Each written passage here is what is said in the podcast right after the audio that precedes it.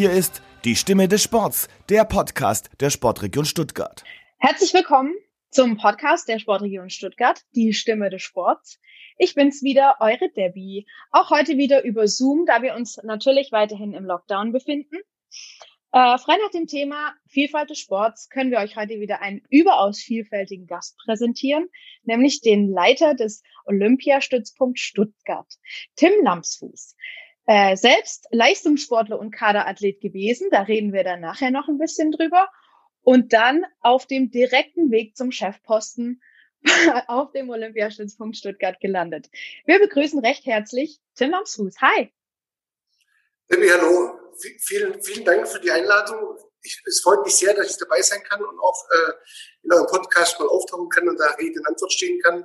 Ähm, wie gesagt, ich würde das vielleicht das Thema Chefposten nicht so nennen. Also es ist hier bei uns wirklich eine Sache extrem im Team läuft alles ab. Aber ähm, wie gesagt, ich freue mich, dass ich beim OSP gelandet bin und freue mich jetzt heute auf das Gespräch.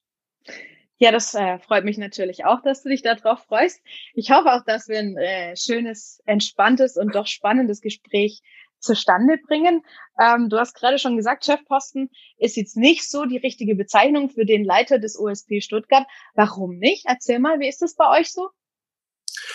Also wir versuchen schon, das, das, die Sache hier, was den, was den Leistungssport in der Region Württemberg oder am OSP anbelangt, extrem äh, im Team zu organisieren. Weil, wie gesagt, wir sind absolut in Überzeugung, dass man, wie gesagt, eben nicht von oben herab vorgeben kann, wie was richtig ist, sowohl bei uns im Laden hin, aber auch zu den Sportarten. Das heißt, es ist nur möglich, praktisch mit allen gemeinsam äh, zusammen entscheiden, mit der Sportart, mit dem Trainer, mit dem Bundesschützbegleiter, mit dem Spitzenverband, wie man sich wo ausrichtet und nur gemeinschaftlich entwickelte Lösungen sind, sind letztendlich auch die, die, die Erfolg bringen. Deswegen, ich meine, das im Sinne von äh, Chef im Sinne von, äh, man gibt von oben herab vor, wie es läuft. Äh, so kann es nicht funktionieren. Ja. Also flache Hierarchien. Ja, absolut. Absolut. Ja, modern. So läuft es heutzutage, oder? Auch in jedem guten anderen Unternehmen. Es ist, es ist absolut so, aber das wird leider oftmals ja, von manchen Leuten doch vergessen oder, oder rückt ein bisschen in den Hintergrund, dass man eben sagt, also äh, wer ist eigentlich, wer ist eigentlich der, derjenige, der es entscheiden muss? Ja, und da ist bei uns ganz klar, es ist der Sportler letztendlich, der bei uns ist. Der Sportler muss wissen, was er braucht. Wir können eigentlich nur als, als, als, als Helfer, als Dienstleister, als Berater zur Verfügung stehen und, und helfen, wo wir können. Aber letztendlich ist es nicht in unserer, in unserer Macht oder auch nicht unsere Aufgabe, es von oben, von oben nach unten zu sagen, wie es, wie es, wie es so funktionieren hat. Also wie gesagt, man muss den Sportler jeden nehmen, wie er ist, da ganz individuell und dann gemeinsam mit seinem Umfeld maßgeschneiderte Lösungen entwickeln und dann kann es eben ihm das letztendliche Quäntchen voll, voll, vollgeben zum großen Erfolg.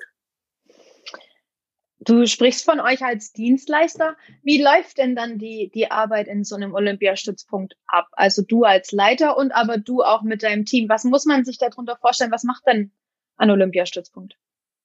Also wir, wir sind ja so für die olympischen und paralympischen und deaflympischen Sportarten zuständig und dafür für die Bundeskader und ihre, ihre Trainer. Und wir sind letztendlich äh, die überfachliche Instanz. Das heißt also, die, die fachliche Thematik oder die fachliche Aufgabe liegt in der Sportart selbst. Und wir machen alles weiterführende. Das heißt also, wir sind letztendlich für die Laufbahnberatung zuständig. Wir sind für die physiotherapeutische Betreuung zuständig, für die psychologische Betreuung zuständig. Wir machen die Ernährungsberatung. Aber wir machen auch die ganze Diagnostiken äh, äh, und die Kraftbetreuung im Bereich Trainingswissenschaften. Wir sind medizinischer Partner wir, wir leiten das Internat hier vor Ort und versuchen somit, wie gesagt, mit dem Team gemeinsam eben so jeden Athlet individuell überfachlich zu betreuen. Mhm. Das ist letztendlich ganz grob gesagt, was ein, was ein OSP macht. Und wie gesagt, wir verstehen uns hier ganz klar als, als, als Servicepartner, als Dienstleister für die Sportler, aber auch für die Sportarten, für die Spitzenverbände und die Bundesstützpunkte hier vor Ort, Landesdachverbände und versuchen, wie gesagt, hier gemeinsam einfach zu helfen, dass äh, der, der Traum von jedem Sportler wie der immer aussieht, aber bestmöglich erfüllt werden kann. Das heißt, ihr versucht eigentlich so das Ganze drumherum, was ein Sportler braucht, um auf seiner erfolgreichen Karriereleiter steigen zu können, ähm, dass, die, dass die Unterstützung bekommt, die, die er dann demnach, demnach braucht. Genau, genau.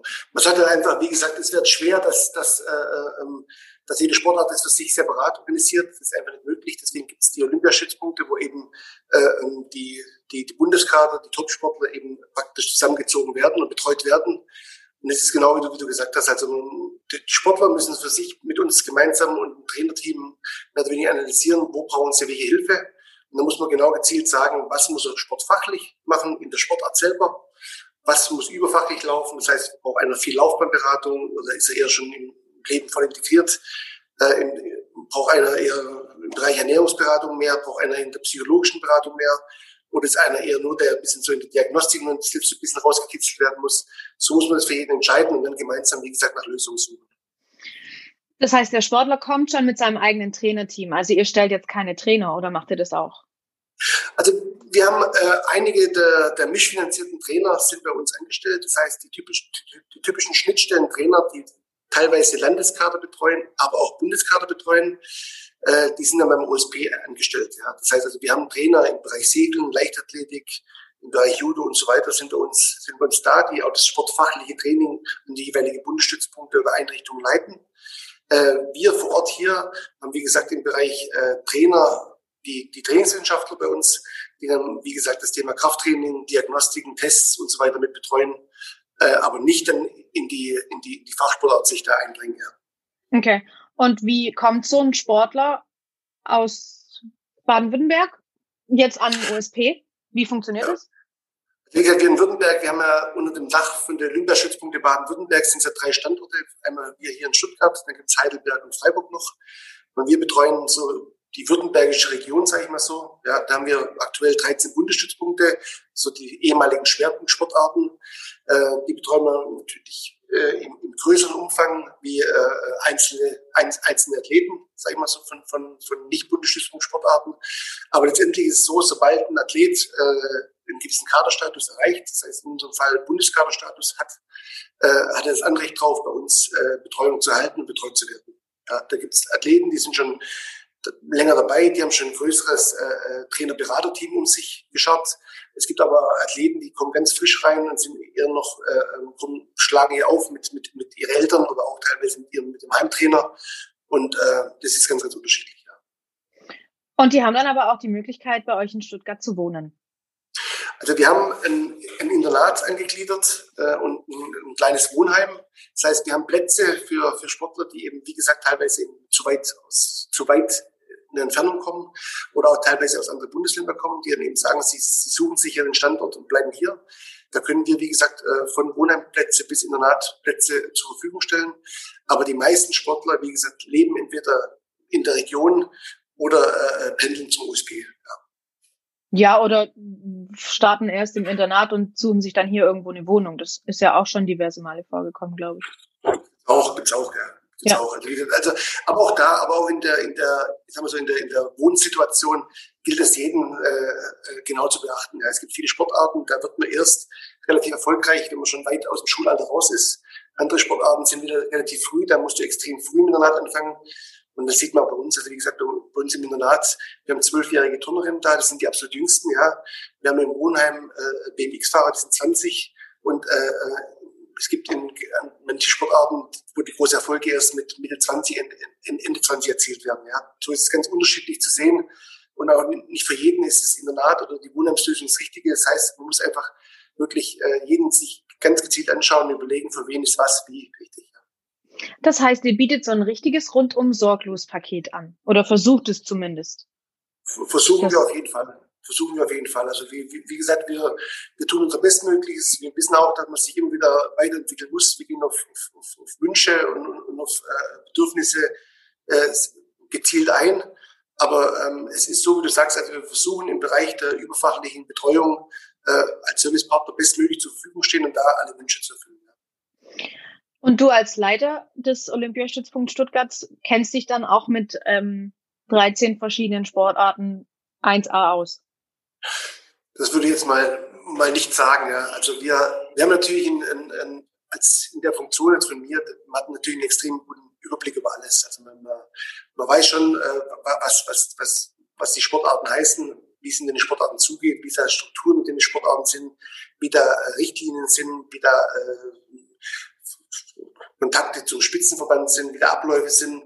Äh, aber ich würde mir nicht rausnehmen zu sagen, ich bin inhaltlich ein Experte in der Sportart. Muss man aber auch nicht sein. Also wir, wir, wir, wir müssen das, äh, ähm, die, die, die, die Strukturen kennen, Abläufe kennen und so weiter drum dran. Und dann aber, wie gesagt, haben wir Ansprechpartner in der jeweiligen Sportart, die uns dann eben, wenn es ums inhaltliche, fachliche oder um eben, ja, so Insider-Sachen geht, eben da zur Verfügung stehen.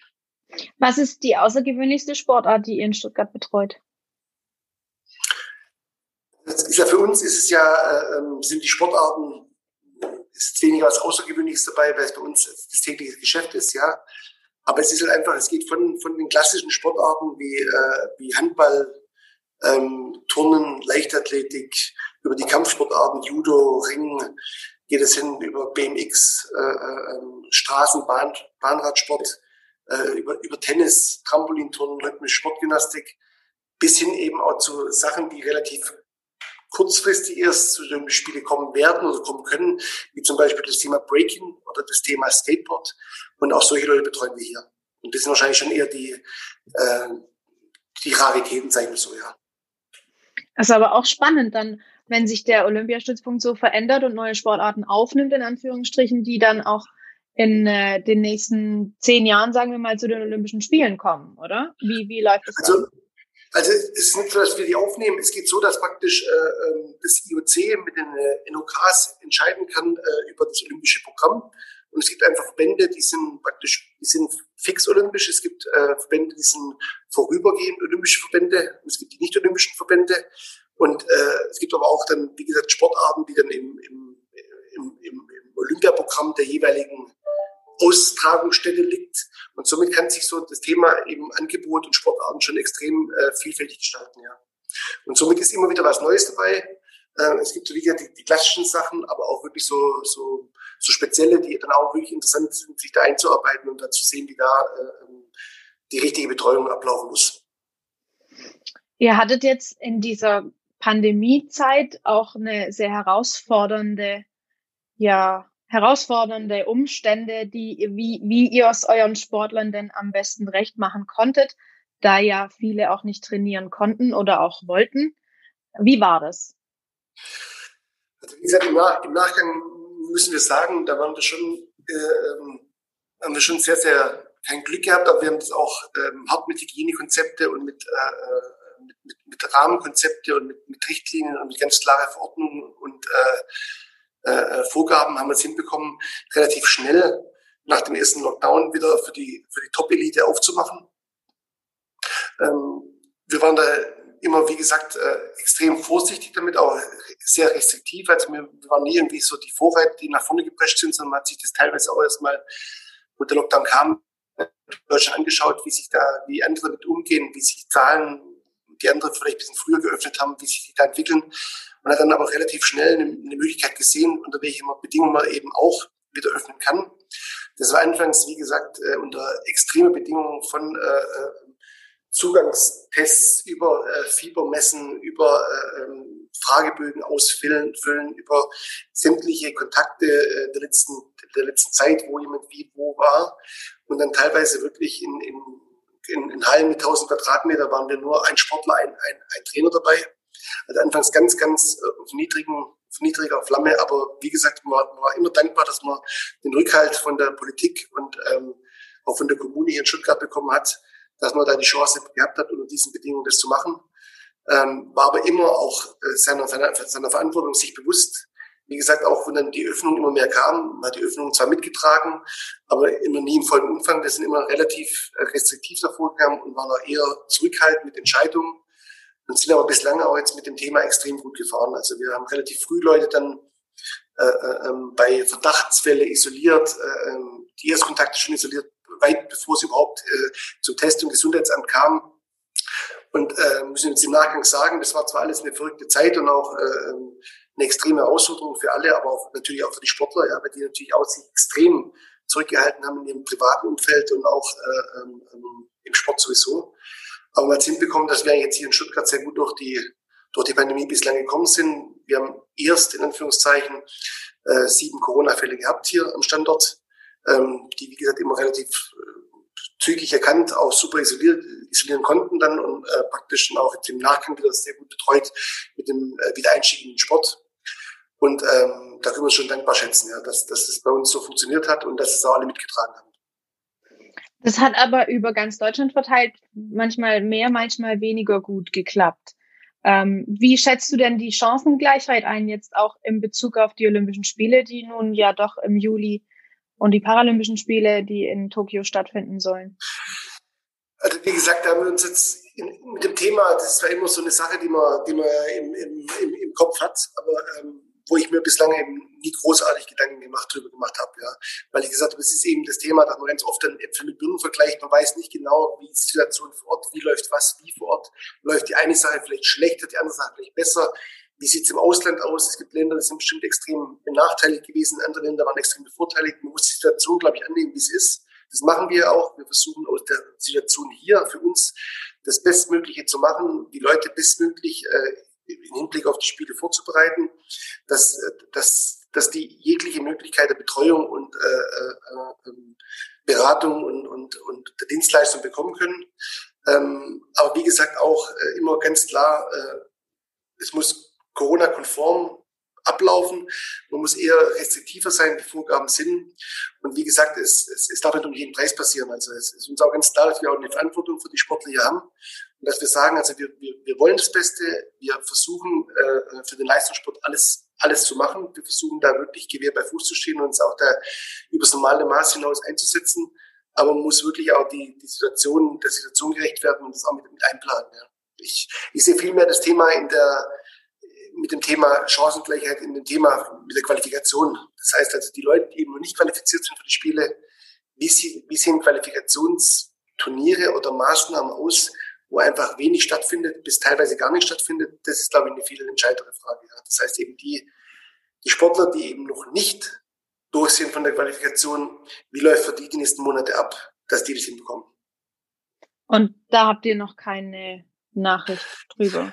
Man hat halt, durch das, dass es so, so eine schnelllebige Sache ist, hat man wieder die Themen, dass dann immer äh, wieder in der Sportart findet dann ein, ein, ein Weltcup in Doha statt. In der Sportart findet dann ein Weltcup in Zagreb statt. Man verfolgt es tagesaktuell, auch wie das hinsichtlich die Olympischen Spiele und äh, Australian Open und so weiter. Ähm, aber man kann eben das Thema die Planung, die hat eben keiner sogar zu, zu richtig Zeit. Also es weiß keiner, du, es gibt noch drei Möglichkeiten, die werden so und so gewichtet. Das weiß keiner. Man muss es wirklich von, von, von Tag zu Tag sehen, wie sich die ganze Sache entwickelt. Man muss schauen, wann gibt es irgendwo eine Möglichkeit, dass das stattfindet. Wie ist auch die Sache, Thema Anreise, Thema Rückreise, Thema Hygienestandards, nicht nur hier bei uns, sondern eben da vor Ort. Kann man das mhm. überhaupt äh, äh, mitgehen? Und äh, wie gesagt, unter, unter zig Aspekte ist dann eben, wie gesagt, die Zeit, alles, was wir heute diskutieren, kann morgen schon wieder alt sein. Somit muss man wirklich tagesaktuell einfach da am Ball bleiben und, und, und hoffen und, und bestmöglich weiterarbeiten, da zusammenhalten, wie gesagt, den Kopf in den Sand stecken und, ähm, und dann wird man es auch gemeinsam die Monate noch hinbekommen, ja. Ähm, ich kann mir vorstellen, dass es für den einen oder anderen Sportler gerade auch im Hinblick auf so Qualifikationen doch äh, mit der Absage oder der Verschiebung der, der Olympischen und Paralympischen Spiele im letzten Jahr doch mental ein bisschen eine schwierige Situation war. Wie ist, sind, ist denn die Nachfrage hochgegangen nach gerade so Mentaltrainern und so von den Sportlern? Also du hast natürlich schon ähm, das, das Thema, die, die Nachfrage ist, ist nach oben gegangen, aber das war natürlich auch ein Thema, das eben auch, es war generell mehr Zeit. Ja, durch, das, durch das, dass die Sportler normalerweise extrem getaktet sind und extrem viel reisen und extrem viel sich bei Lehrgängen und Maßnahmen befinden, hat er der Sportler unterm Strich eher mehr Zeit gehabt wie, wie davor. Das heißt, er konnte sich natürlich eben dem Thema Beratungsleistung, ob das jetzt im Bereich Ernährung, Psychologie oder auch andere Sachen anbelangt, einfach auch sich mehr äh, äh, die, die, die mehr sich äh, zu, zugute führen. Ja.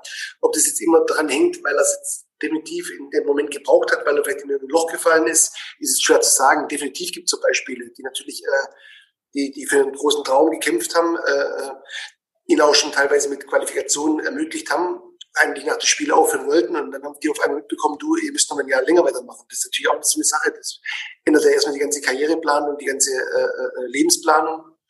Und ähm, aber, aber definitiv war es für die Sportler auf, auf, auf gar keinen Fall einfach, ja. Das heißt, äh, ähm, die, die haben relativ schnell wieder in ihr gewohntes Trainings, Trainingsalltag zurückgekommen, aber natürlich erstmal ohne, ohne die eigentliche Sache, warum man Leistungssport macht, natürlich um den Erfolg zu haben, in der Halle oben auf Treppchen zu stehen, die Nationalhymne zu hören. Das gab es erstmal nicht. Ja. Das heißt, die haben die erstmal weiter trainiert, teilweise bis zu 35 Stunden die Woche, ohne eine Maßnahme. Und sich da jetzt, glaube ich, eben über die lange Zeit immer wieder zu motivieren und immer am Ball zu bleiben, das ist das viel größere Thema. Ja. Aber das machen sie sehr, sehr gut. Da sind sie extrem, extrem äh, diszipliniert und auch schauen da recht positiv nach vorne. Ja, sie wissen, dass es einfach so ist und äh, da, da hört man nie irgendwo, dass einer so oh, und will ich nicht und so weiter. Also alle da sehr, sehr vorbildlich. Aber ähm, wie gesagt, es ist, es ist äh, eine extrem schwierige Situation für die alle. Ähm, die Unsicherheit und alles. Aber ja, also wie gesagt, man kann mehr machen, wieder positiv äh, äh, dabei bleiben und, und, mit positiven Gedanken angehen und sich jeden Tag aufs Neue äh, motivieren und einfach hoffen, dass man, äh, dass man eben äh, die Pandemie besiegt, ja, und auch dann wieder zum normalen Alltag übergehen kann. Das heißt, ihr hattet jetzt im zweiten Lockdown, hattet ihr gar nicht geschlossen. Da war der OSP immer offen und die Sportler konnten auch immer trainieren. Ist das richtig? Ja. Also wir hatten wirklich, ich, ich, ich erinnere mich ganz genau dran, ich meine im März, April mal zwei Wochen oder zu. Und ansonsten hatten wir bislang immer offen. Ja. Aber wie gesagt, unter ähm, äh, extreme, extreme Auflagen und, und, und, und Vorkehrungen. Ähm, wir sind dankbar, wie gesagt, dass die Entscheider in Politik und äh, sowohl auf Landes- oder Bundespolitik als auch auf der Kommunalpolitik da äh, eine Lösung gefunden haben für den Spitzensport. Ja. Ähm, aber setzen die auch wirklich äh, mehr als äh, achtsam um. Ja. Aber konnten definitiv in der ganzen Zeit jetzt hier ähm, weitermachen. Aber wie gesagt, man, man konzentriert sich extrem auf das Thema Olympische Spiele. Wer hat die Chance noch, wer ist schon qualifiziert? Und um die Leute geht es in allererster Linie dass die eben, wie gesagt, sich A, vorbereiten können, A, äh, da am Ball bleiben können und aber auch, was natürlich beim ersten Lockdown das Hauptthema war, dass man gesagt hat, also man kann einen Spitzensportler, der aus 35 Stunden Training kommt, nicht heute auf morgen runterfahren auf Null. Das wäre einfach auch gesundheitlich ein Debakel, ja. Was Corona-Erkrankungen und so weiter anbelangt. Und ich glaube, so, ähm, wie das jetzt lief, kann man da, wie gesagt, von allen Seiten sehr, sehr zufrieden sein. Das heißt, ihr befindet euch in der absoluten heißen Phase in Richtung Tokio. Jetzt kam in, in unserer Gesellschaft in den letzten Wochen doch schon der ein oder andere Vorstoß. Ähm, jetzt momentan auch mit sollten, es sollten nur Geimpfte zu Konzerten dürfen und äh, Veranstalter müssen sich da schon drauf vorbereiten. Wie siehst du denn die Frage nach dem Impfen der Athleten vor den Olympischen Spielen?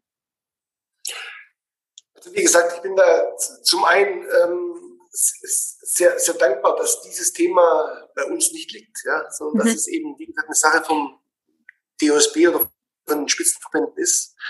Ähm, wo ich immer nur ganz immer so klar vorgehe, dass ich sage, also wir, wir, wir zum Impfen kann jeder eine Meinung haben, ja, aber der OSB ist jetzt keine Plattform, um diese Meinung zu tun. Also wir, wir, das ist unsere Aufgabe, da Position zu beziehen und das werden wir auch nicht machen, ja. Momentan ist die Situation die, dass der ähm, DOC-Präsident, der Bach, klar gesagt hat, es wird keine Impfpflicht geben. Das ist schon heute so. Ob sich da noch was ändert, muss man, muss man beobachten. Inwieweit das Thema dann ist, äh, ob man noch fliegen darf, Hotel übernachten kann und so weiter, ist alles ein großes Thema. Es gibt, wie gesagt, äh, äh, Impfgegner, es gibt Impfbefürworter und so weiter drum dran, aber da ist ein Thema definitiv, wo wir uns erstmal sehr, sehr äh, bedeckt halten. Wir haben privat eine Meinung dazu. Aber wie gesagt, das ist so, eine, so ein privates Thema, das eben hier erstmal bei uns nichts verloren hat. Klar, aber der, der ein oder andere Sportler, der sich von euch betreuen lässt, der kommt ja dann doch wieder zu euch und sagt, hey, keine Ahnung, ich will mich nicht impfen lassen, was mache ich denn jetzt?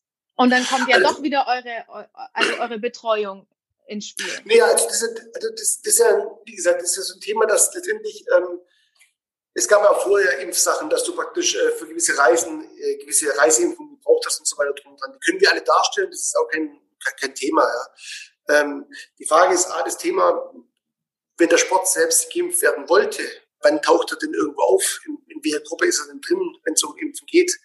Aber da ist das Thema, wie gesagt, liegt da bei den, aus meiner Sicht bei den Spitzenverbänden. Da muss letztendlich die Nationalmannschaft der jeweiligen Sportler entscheiden, wie sie das, was gibt sie vor für Einsätze der Nationalmannschaft im Ausland.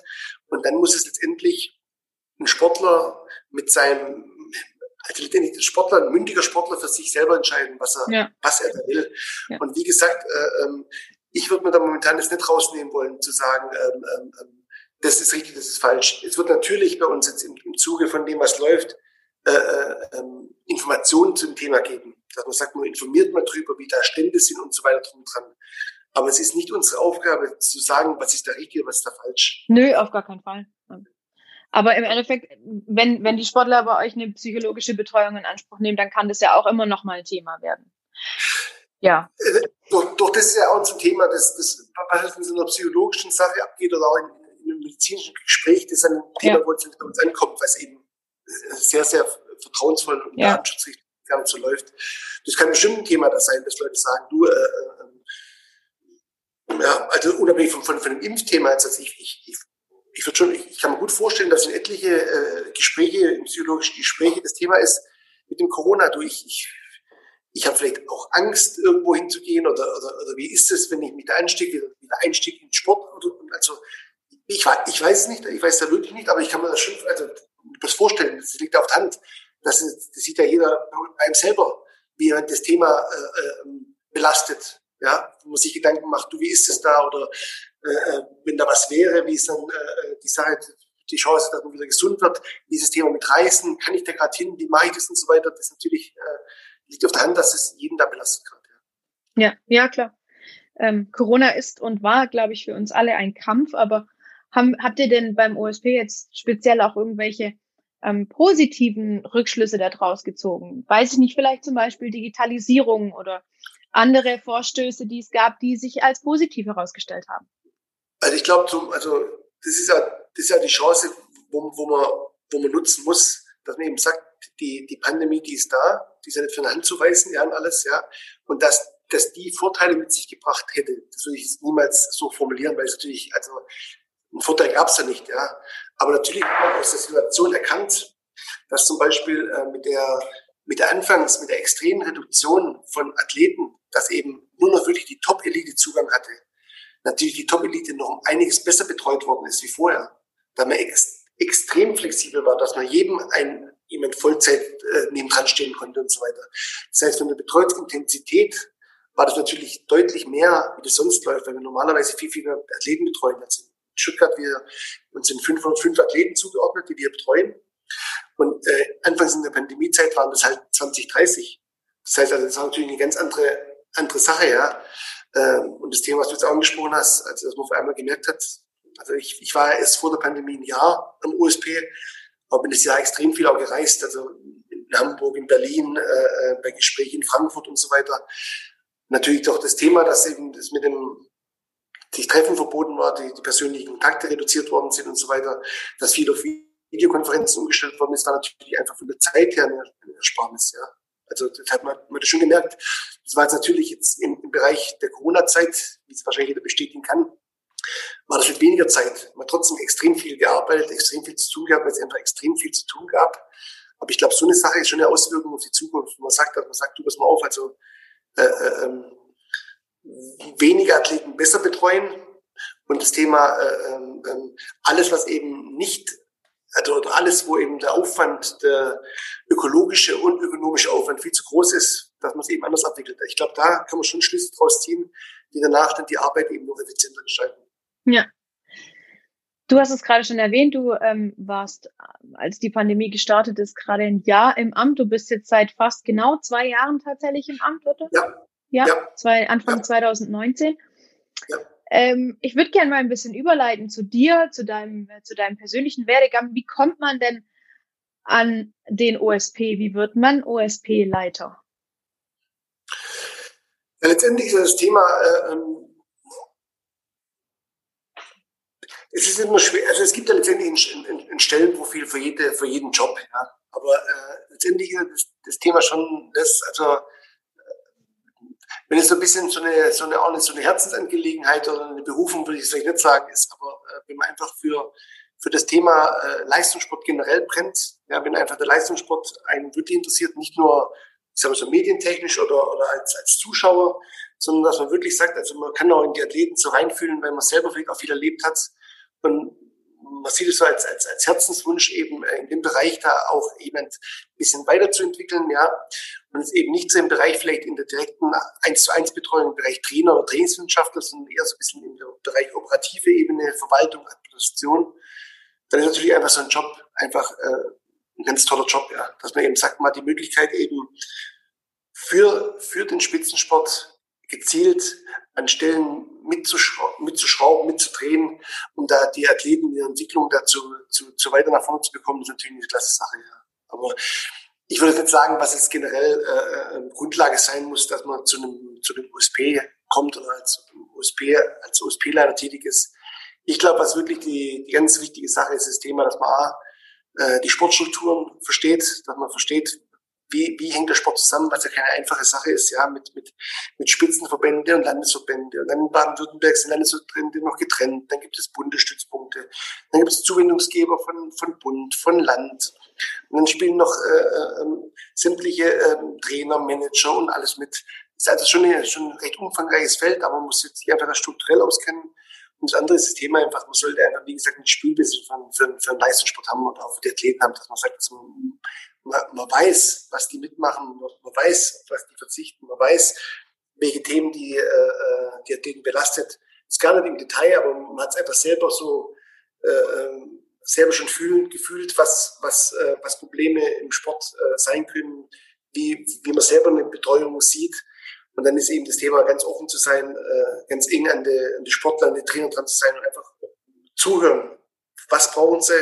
Und ich glaube, das ist so die große, die, die, die große Kunst drin. Du warst selber Kader-Athlet, du hast selber trainiert am Olympiastützpunkt Stuttgart. Äh, wie war das damals? Was hast du denn überhaupt für eine Sportart gemacht? Und was hättest du dir damals von deinem Leiter gewünscht, was du vielleicht nicht bekommen hast und was du jetzt auch anders machst?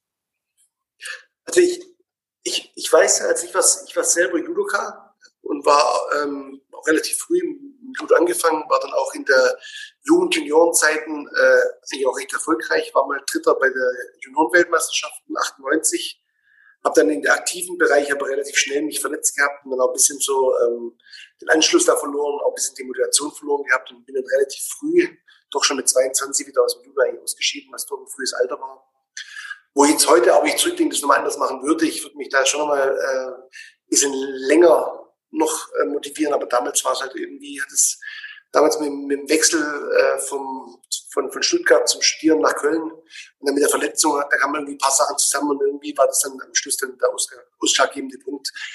Aber ähm, ich selber war auch, wie gesagt, wurde am OSP hier betreut, ähm, war hier auch bei der, bei der Laufbahnberatung, bei der Physiotherapie, in der Medizin und so weiter äh, immer, immer wieder zu Gast und habe das auch hier die Betreuung vor Ort extrem genossen.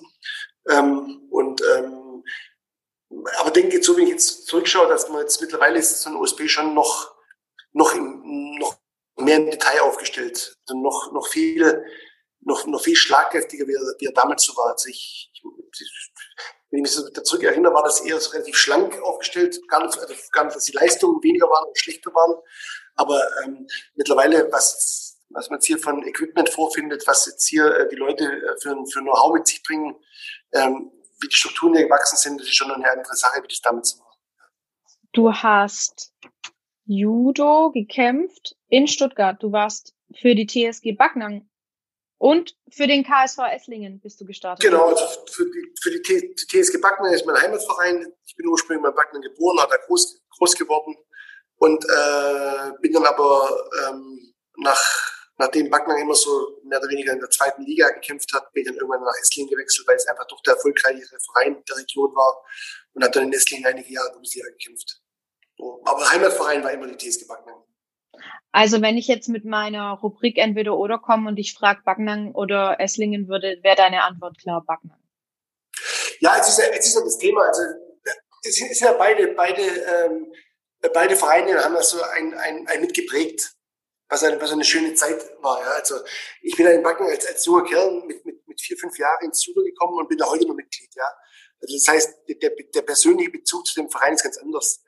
Natürlich in Esslingen war es einfach aufgrund von der Bundesligamannschaft und der, der Zeit einfach, hat man viele Freunde kennengelernt, auch im Ausland, die man teilweise heute immer noch hat. Deswegen ist es schwer vergleichbar, aber natürlich ist so das Thema der, der, der eigentliche Heimatverein, wo man sich dran gebunden fühlt und so weiter, ist natürlich die TSG Backen bei mir. Mhm. Ja, es spielt immer Tradition und wo man sich am wohlsten fühlt mit rein, gell, wo man herkommt. Das ist schon mal schön. Wenn man ja. da noch so ein bisschen verwurzelt ist auch. Wohnst du denn jetzt noch in Backnern? Witter. Witter. Äh, ich bin, ich bin mit, ich bin bin mit 19, mit 19 aus Backnang weggezogen und bin jetzt vor drei Jahren wieder nach Backnang gezogen. So. Und wo hast du dazwischen gewohnt? Äh, also ich, war, ich habe vier Jahre in Köln äh, gelebt äh, zum Studieren. Warst an der Sporthochschule in Köln, ja? Sporthochschule, genau. Ja. Und bin dann, äh, bin dann nach, äh, nach Stuttgart gezogen, habe dann in Stuttgart vier Jahre gewohnt, äh, habe dann drei Jahre, äh, drei Jahre noch im Remstal gewohnt und dann bin ich mit der Familie nach Luxemburg gezogen, vier Jahre lang. Habe in Luxemburg gearbeitet. Was gab's in Luxemburg? Was war das für ein Job? Das war so eine, das war so eine, eine Firma, die praktisch in drei Bereiche gegliedert war. Zum einen mal haben sie wie eine Art OSP, praktisch das Olympische Komitee in Luxemburg, das Grosel, die Athleten betreut. Ähm, das war die eine Sache, schwerpunktmäßig im Bereich Diagnostik, Kraft, Ernährung. Ähm, und dann die zweite Sache war, es war so ein kleiner Sportartikelhandel äh, dran, wo man praktisch Benelux be be betreut hat.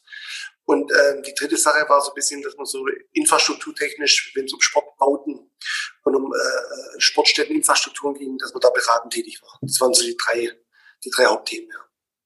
Weil wenn man dein, deine Vita so liest, dann ist die, besteht die au, nur aus Sport. Also Studium in Köln als Diplom-Sportökonom, äh, gefolgt vom Schwäbischen Turnerbund. Wie kommt man denn als Judoka zum Schwäbischen Turnerbund?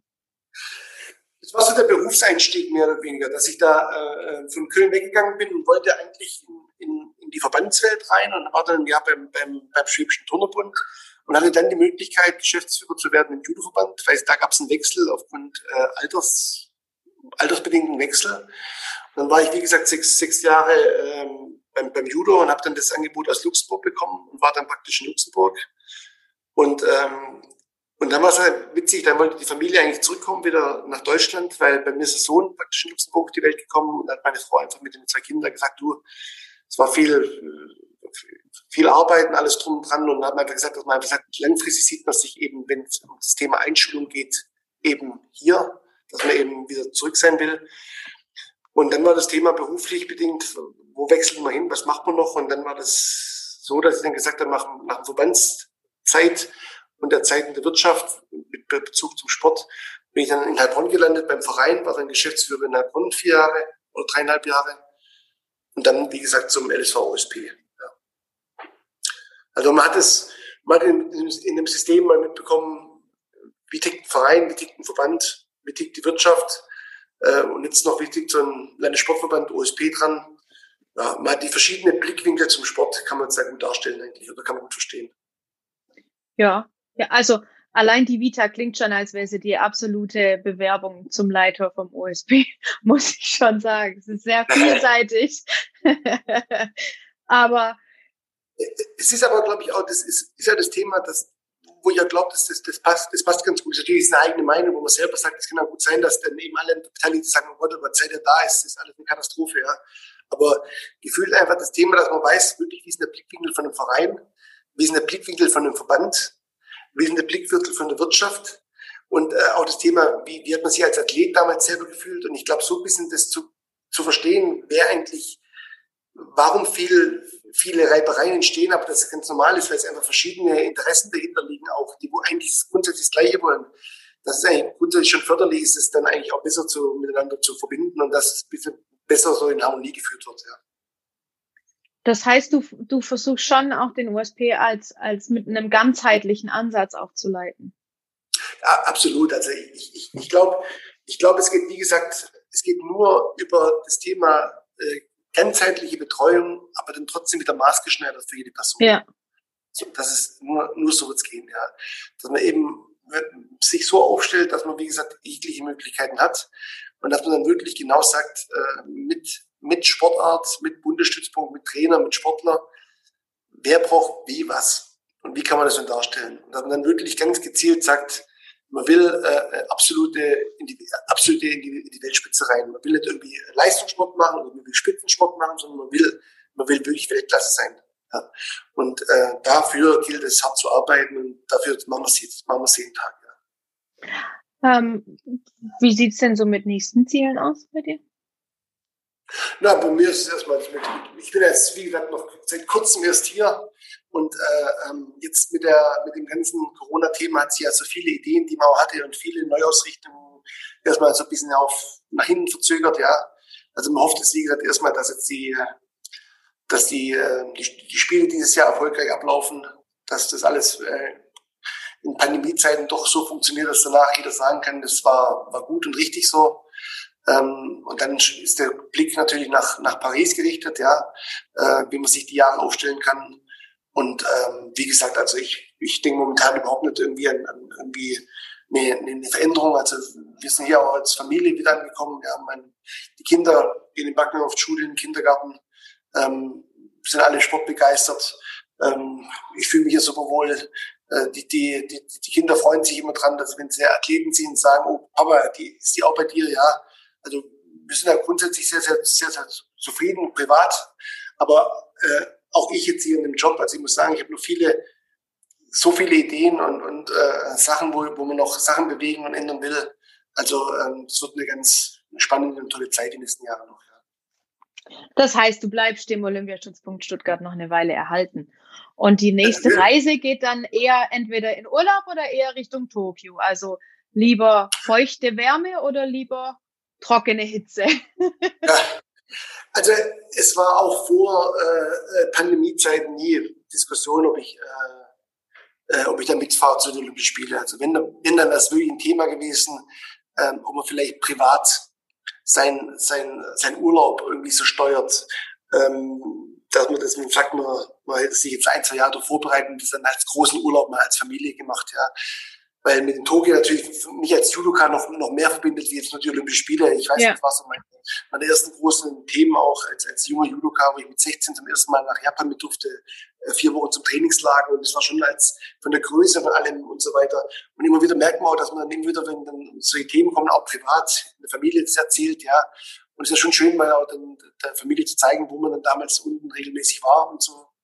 Also da hätte man sich schon mal überlegen können, aber wie gesagt, durch die ganze Situation alles war das jetzt erstmal außer Frage, ja.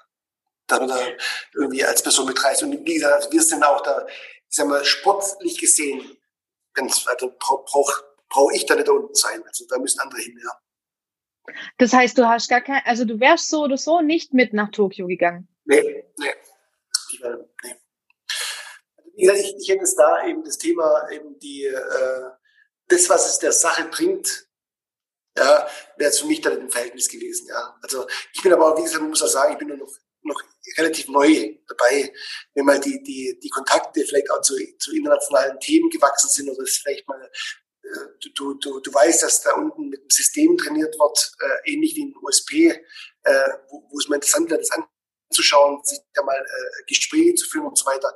Wenn man das dann mit gewisse Sachen verbinden kann, dann könnte es durchaus Sinn machen, da geschäftlich das zu machen. Ja. Aber ähm, ansonsten habe ich da, sehe da keinen Grund für mich. Ja. Trotzdem lieber feuchte Wärme oder trockene Hitze? Schnee eher, witzigerweise. Ach so. Ja. Haben wir hier ein Winterkind? Also ich muss eigentlich ist bei mir wirklich so das Thema, als auch wenn mich einer fragen würde, also normalerweise sind wir immer in Fasching über die Woche Skifahren. Äh, dieses Jahr fällt es natürlich aus das trägt mich schon mehr wie letztes Jahr, der Urlaub irgendwie. Also das ist für mich das Thema da, äh, bis, bis, bisschen bewegen, bisschen frische Luft äh, ähm, und dann ähm, die Berge runterfahren, ähm, schalt, schalte ich mehr ab wie im, irgendwie im Sommerurlaub. Also für mich ist es irgendwie erholsamer, ja. Also, Aktive Erholung nennt man das, glaube ich. Ja, äh, da ich auch einer bin, das darf man gar nicht laut sagen, ich dürfte das zum Rahmen auch gar nicht ansprechen. Ich bin mit so der der Sporttreibende zur Zeit. Also ich, ich umgebe mich viel mit, mit Sporttreibenden ja, und, nutze es immer als Ausrede, dass ich ja nichts machen muss oder dass ich früher genügend gemacht habe. Aber ich weiß, dass es grundsätzlich falsch ist. Ich, ich mache ein bisschen was, aber es ist wirklich, es sollte ein bisschen mehr sein. Und ähm, durch das natürlich auch ist das Thema, so ein, so ein Skiaktivurlaub tut mir einfach generell auch gut. Ja. aber wir hatten doch jetzt in letzter Zeit hier doch ziemlich viel Schnee. Warst du da nicht ja. auch irgendwie Schlittenfahren oder so? Bestimmt auch mit. Ja, Schlittenfahren. Sch Schlittenfahren, ja, aber, aber ja, wie gesagt, ist eigentlich schade, wenn, wenn man so, so, so ein Ski-Fable hat, ja. In diesem Jahr, wo es vom Schnee ja ideal wäre, mhm. darf man es nicht mehr. Aber es gibt, wie gesagt, es gibt Schlimmeres, wie dass man jetzt dieses Jahr nicht Skifahren gehen kann, ja. Aber es ist für mich, wenn, wenn es mich einer fragt, es ist der, für mich hat der, der Winterurlaub mehr Erholungsfaktor wie ein Sommerurlaub. Da gehörst du bestimmt zu eher den wenigen in, in ja, Deutschland, glaube ich. Aber, aber mir ist das Thema, ich kann auch mit mir selber so äh, in der Sonne liegen, äh, am Pool oder in, in der Liege, da, da weiß ich nach 20 Minuten weiter, was ich machen soll. Also das wird, das wird zu langweilig. Ja. Also, halt, die, also die meisten lesen da ein Buch. Ja, das, das ja, ich, ich versuch's mal so, ja. Okay, also Buch lesen ist nicht so. Ja, also dann, ähm, dann, dann machen wir in einem Jahr nochmal das nächste Gespräch und dann zeige ich dann, ob das erfolgreich war, ob mittlerweile dann der Sommerurlaub doch wichtiger geworden ist durch den Buchtipp. Ja. ja, mal gucken, also Buchtipp kann ich dir, kann ich dir durchaus geben. Sebastian Fitzek ist ein absoluter super Schriftsteller und Autor. Kann ich nur ja. empfehlen, wenn du so auf Verbrechen und sowas stehst. Super. Ja, ich es jetzt dieses Jahr mal, jetzt in, in Faschingsferien, die Woche habe ich eigentlich Urlaub, ja. Dann, nachdem man nichts machen kann, versuche ich es da mal auf jeden Fall. sag, sag mir Bescheid, wie es funktioniert. Ja, doch. Ich gebe eine Rückmeldung, ja. ah, ah, da muss ich dann aber doch noch mal zu ähm, meinen Entweder-Oder-Fragen kommen. Dann kann ich das ja gleich mal aufgreifen. Lieber lesen oder lieber einen Film gucken? Witzigerweise ist bei mir beides Nein eigentlich, ja. Also, also ich auch? Also, Kein Film gucken? Nee, ich bin, also ich bin wirklich einer, der, der eigentlich, ähm, also wenn, wenn ich dann, wenn ich dann mal Zeit habe, also oder daheim bin, ja, dann eher dann praktisch um die Familie, mit den Kindern und allem kümmern und dann abends immer noch hier und da was zu tun. Äh, ähm, irgendwie ist es, ist, ist es selten. Aber wenn, wenn mal Zeit ist, dann bin ich doch einer, der sich da lieber vom Fernsehen berieseln lässt, wie, ähm, wie irgendwas zu lesen, ja. Wobei ich trotzdem auch, auch gern lese. Das ist nicht so, dass ich jetzt nie, nie was lese, ja. Aber eher dann wirklich eher so in Richtung so Managementbücher und, und, und, und Ratgeber und so weiter. Also eher weniger so das, das Thema äh, Geschichten, ja. Mhm. Aber wahrscheinlich eher Fernsehen. Eher Fernsehen. Eher, eher Fer Fernsehen oder Filme, so Actionfilm oder Western. Ja, also, ja, also wenn dann irgendwie ein, ein, Film oder irgendeine, irgendeine Serie, an der man gerade dran ist und so weiter, ja, eher so in die Richtung dann. Also wie jeder andere auch. Der OSP-Leiter. Ja, Guckt genau auch Fernsehen und Filme und Serien. Das ist doch schön. Zum Abschluss möchte ich dich noch nach deiner allerliebsten oder schönsten Sportanekdote, Sporterinnerung fragen. Gibt's da was aus deiner aktiven Zeit vielleicht oder jetzt aus der Zeit als OSP-Leiter? Also es gibt natürlich so mit im Sport, was man wirklich sagen muss, viele, viele tolle Geschichten, weil natürlich einfach äh, Viele Freundschaften sind bei mir auch teilweise entstanden, auch wie gesagt über, über, über, über hunderte Kilometer in andere Länder, ja, in allem drum und dran, äh, wo man trotzdem sich noch damals äh, gemeinsam Sport gemacht hat, mit sich nahesteht. Da gibt viele tolle Geschichten, auch viele tolle Erinnerungen. Auch Thema, wenn man einfach mit Athleten zusammen ist, was, was da Geschichten erzählt werden und so weiter. Aber im, im Bereich der Anekdote, wenn ich natürlich jetzt sage, ich bin jetzt am OSP mit angekommen, ist für mich immer noch das, das wo ich immer mit, mit, mit Schmunzler oder einfach äh, gern, gern zurückdenke oder gern, gerne vor Augen führe. Also ich war, ich war mit, ich glaube mit 14 Jahren, das ist jetzt 28 Jahre her, ja, zum ersten Mal äh, am OSP hier. Und da hatte ich ein Gespräch, wie gesagt, mit dem damaligen OSP-Leiter, mit dem Karl Link und mit dem Herrn Herbert Wosthorn als Laufbahnberater. Und äh, witzigerweise sitze ich jetzt, praktisch 28 Jahre später, äh, im Büro vom damaligen Karl. Und der Herbert Wurstron, der damalige Laufbahnberater, ist heute immer noch da. Also ist jetzt kurz vor Ende vom Ruhestand. Aber ähm, dass, dass ich mit ihm vor, vor, wie gesagt, vor langer Zeit am OSP Kontakt hatte und jetzt beruflich wieder. Also das ist so eine Sache, die dann doch schon nicht so alltäglich ist, ja. Ja, die Sportwelt ist klein und schön und man trifft sich immer wieder und trifft auch wieder alte Bekannte. Das äh, hat, hat auch immer schon viele schöne Anekdoten hervorgebracht. Deswegen frage ich das doch dann auch immer mal wieder, weil ja. ich das eigentlich ganz schön finde. Und jetzt gerade so in Stuttgart, da ist es doch häufig so, dass man den einen oder anderen mal wieder trifft. Auf jeden, auf, auf jeden Fall, auf jeden Fall. Also das ist einfach doch aufgrund von der, auch von der Größe vor allem her, man trifft wirklich immer wieder viele und das ist aber auch das, das, das, das Tolle im, im, im Sport, da man sich da oftmals an, an, an in verschiedener Funktion, aber immer wieder die gleichen Leute über den Weg läuft, ja. Ja, es ist meistens eine große Sportfamilie, würde ich sagen. Das, es, es, kann, es kann ganz oftmals eine ganz harmonische Sportfamilie sein.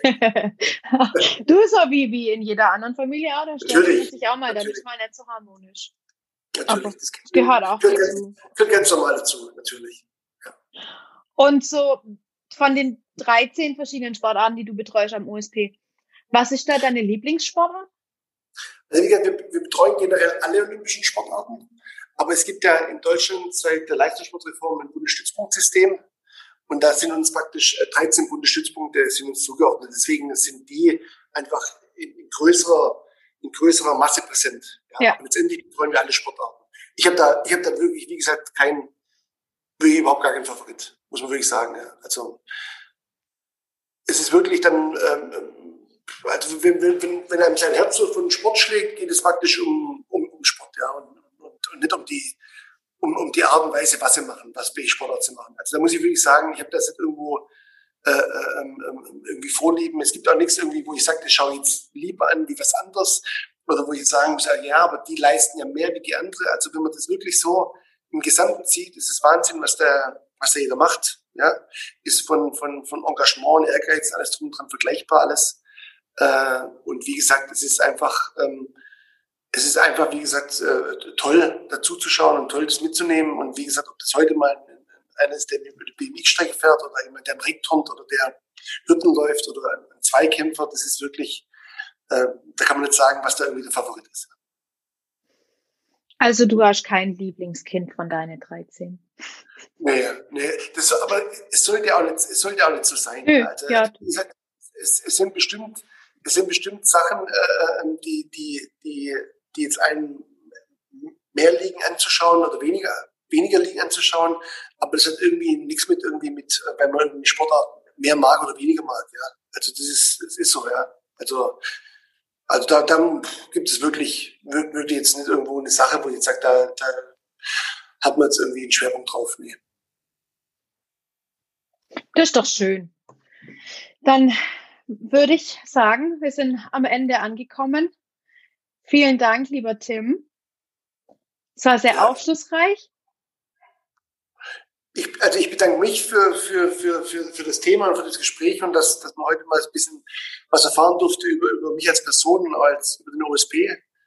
Ähm, ich hoffe, den Zuhörer gefällt's, die sind interessiert und äh, und wie gesagt, äh, wenn irgendwo mal was ist, wo man wieder so in Kontakt treten kann und was gemeinsam machen kann, jederzeit gerne. War wirklich ja. äh, eine tolle Stunde jetzt, ja. Vielen Dank auch ähm, an die Zuhörer natürlich. Ähm, wenn es euch gefallen hat, wenn es euch nicht gefallen hat, lasst gerne Feedback da auf unseren diversen Kanälen wie äh, www.sportregion-stuttgart.de oder auf Instagram auf Sportstuttgart oder Facebook unter Sportregion Stuttgart. Ja, wir freuen uns immer über Feedback. Wir freuen uns auch immer, wenn ihr uns folgt. Und ich denke, der OSP hat, glaube ich, auch eine eigene Seite auf Instagram. Jawohl. Jawohl. Auch auf ganz normal über, über, über Homepage-Kontakte oder auch auf Instagram findet man uns, ja. Und ähm, auch bei uns, wenn irgendwas gibt, einen Hinweis oder einen Kommentar, immer, immer jederzeit gern. Natürlich bevorzugt äh, nehmen wir gern die positive Kommentare auf. Nee, kleiner Scherz. Also wir sind wirklich, äh, wenn da irgendwo was wäre, einer eine Rückfrage hat oder irgendwie ähm, äh, sich was, was interessiert, kann er sich ja jederzeit an uns nochmal gern wenden. Also wir, wir stehen da gern auch für Auskünfte oder, oder Themen bereit. Genau, also wenn ihr noch irgendwelche Fragen habt zum äh, Ablauf oder zum Arbeiten am Olympiastützpunkt Stuttgart, dann meldet euch gern. Ansonsten würde ich sagen, vielen Dank fürs Zuhören. Schön, dass ihr wieder eingeschaltet habt. Ähm, und dann bis zum nächsten Mal. Bis dennchen, eure Debbie.